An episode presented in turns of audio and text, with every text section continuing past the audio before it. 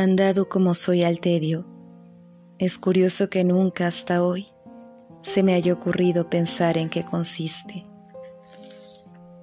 La verdad es que me encuentro hoy en ese estado intermedio del alma, en el que no apetece la vida ni ninguna otra cosa. Y empleo la repentina evidencia de no haber pensado nunca en qué cosa sea el tedio de soñar, a lo largo de pensamientos que son medio impresiones, el análisis, siempre un poco facticio, de lo que pueda ser. No sé realmente si el tedio es solo la correspondencia despierta de la soñolencia del perezoso, o si es en realidad algo más noble que esa especie de letargo.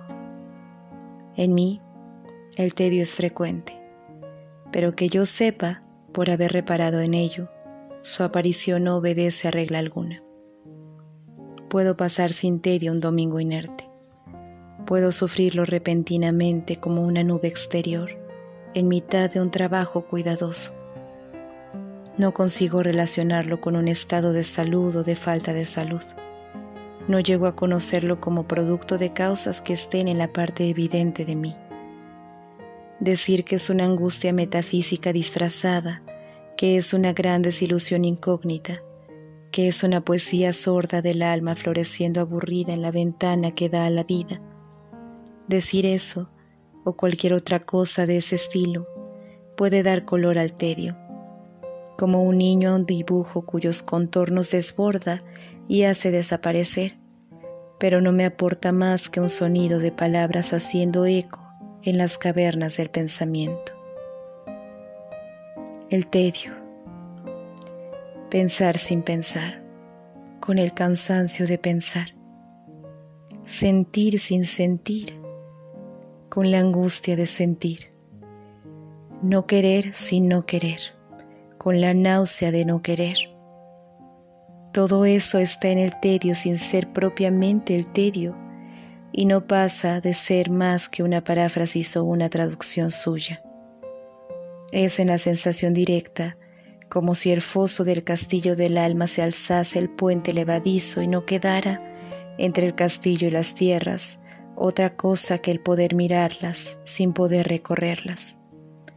Hay un aislamiento de nosotros en nosotros mismos, pero un aislamiento donde lo que separa está estancado como nosotros mismos, agua sucia rodeando nuestro desentendimiento.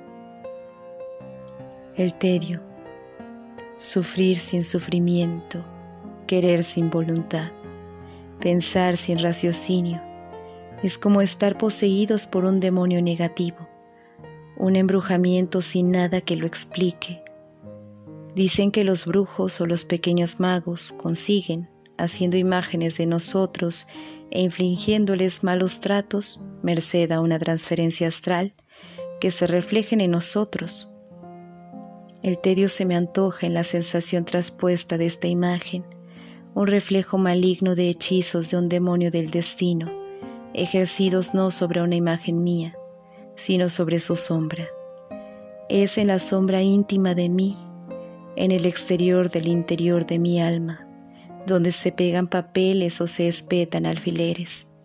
Soy como el hombre que vendió su sombra, o mejor, como la sombra del hombre que la vendió. El tedio. Trabajo bastante. Cumplo con lo que los moralistas de la acción llamarían mi deber social. Cumplo con ese deber o con ese destino, sin excesivo esfuerzo ni animosidad notable. Pero unas veces en pleno trabajo, otras en pleno descanso, ese descanso que según los mismos moralistas merezco y debe serme grato. Me desborda el alma una hiel de inercia y estoy cansado, no del trabajo o del reposo, sino de mí mismo. Pero ¿por qué si no pensaba en mí? ¿De qué otra cosa si no pensaba en ella? ¿Acaso el misterio del universo que desciende hasta mis cuentas o mi posición inclinada sobre ellas? ¿El dolor universal de vivir que súbitamente se concretiza en mi alma mediúmnica? ¿Por qué ennoblecer tanto a aquel que no se sabe bien quién es? Es una sensación de vacío, un hambre sin ganas de comer, tan noble como esas sensaciones del simple cerebro o del simple estómago, resultantes del fumar en exceso o del no digerir bien. El tedio tal vez sea en el fondo la insatisfacción de lo más íntimo del alma por no haberle dado una creencia la desolación del niño triste que íntimamente somos, por no haberle comprado el juguete divino, o quizás la inseguridad de quien precisa de una mano que lo guía y no siente en el camino negro de la sensación más profunda otra cosa que la noche sin ruido de no poder pensar, el camino sin nada de no saber sentir, el tedio quien tiene dioses nunca tiene tedio. El tedio es la falta de una mitología. A quien no posee creencias, hasta la duda le resulta imposible. El mismo escepticismo carece en él de fuerza para desconfiar. Sí, el tedio es eso, la pérdida por parte del alma de su capacidad de ilusionarse, la ausencia en el pensamiento de la escalera inexistente que le permite subir sólido hasta la verdad. Fernando Pessoa, el libro del desasosiego, fragmento 263.